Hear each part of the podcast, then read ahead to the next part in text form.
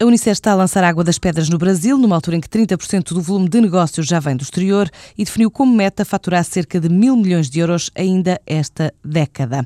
Esta estratégia passa pela consolidação da atividade em mercados onde marca presença, mas também pela entrada nos Estados Unidos e no Brasil, onde a apresentação da marca está a ter procura. Assim revela Joana Queiroz Ribeiro, a diretora de Pessoas e Comunicação da Unicef, dona da Água das Pedras. Pedra está neste momento a ser apresentada numa feira que é muito importante importante em São Paulo, que é a Expo Vinis. Porquê? Porque hum, a Água das Pedras queremos, queremos comunicá-la e ser coerentes com o target a que ela se dirige e também com a imagem que ela tem. O que nós estamos neste momento é a entrar no mercado eh, com parcerias com distribuidores que no fundo nos vão ajudar a entrar em clientes, nos clientes Oreca, nos restaurantes. E achamos que o Brasil tem o potencial para fazer crescer a nossa Água das Pedras e tem corrido muitíssimo bem. Nós temos lá alguns chefes, o chefe português Vitor Sobral está lá.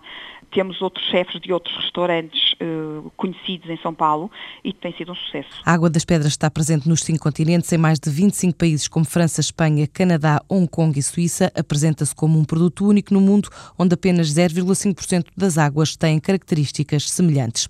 O presidente da REN considera que a empresa passou a ter uma visibilidade internacional muito maior com a entrada da chinesa State Grid no capital da companhia. Rui Cartacho, na primeira visita à China, realizada cerca de três meses depois do governo português ter assinado a venda de 25% do capital da REN à State Grid por 287 milhões de euros, espera agora que o processo de privatização seja concluído nas próximas semanas. Só depois avançará um calendário de contactos que podem potenciar mais investimento em Portugal. Para já tem de se terminar a operação de privatização porque ainda não está formalmente concluída. Estará quando? Isso vai depender do, do Estado, porque o Estado é que está a vender mas uh, esperamos que seja nas próximas semanas. Para o presidente da REN, ter a maior utility do mundo no capital da empresa portuguesa aumenta a visibilidade da companhia. Confirmou-se que é um parceiro com competências tecnológicas interessantes para a REN, tal como a State Grid também está interessada em várias das competências que a nossa empresa tem. E, portanto, um acionista como a State Grid, a empresa se torna mais global. A State Grid é a maior utility do mundo. E, portanto, a REN, passando a ter a State Grid como um importante acionista, passou automaticamente a ter uma visibilidade internacional muito maior do que tinha só com acionistas portugueses. Declarações de Rui Cartaz em Pequim após a primeira visita às instalações da State Grid na capital chinesa e também em Xangai, uma visita de cortesia à nova acionista da REN que emprega cerca de um milhão e meio de trabalhadores.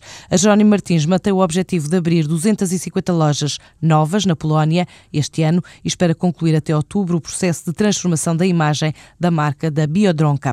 No comunicado à CMVM da apresentação de resultados trimestrais, a empresa prevê que o programa de investimento do grupo Ascend a cerca de 650 milhões de euros, dos quais cerca de 80% terão como destino a Polónia. Quanto à operação em Portugal, a cadeia Pingo Doce decidiu a partir de maio e por um período de um ano reduzir para uma média de 10 dias o prazo de pagamento a 402 fornecedores do setor primário, depois de diagnosticar dificuldades de alguns em aceder a financiamento. É uma medida que a empresa calcula que tenha um impacto no capital circulante entre 80 a 100 milhões de euros. Ainda em relação ao mercado português, a maior cotada do PSI 20 perante o enfraquecimento do consumo e perante as reduções do rendimento disponível das famílias, decidiu praticar preços mais competitivos.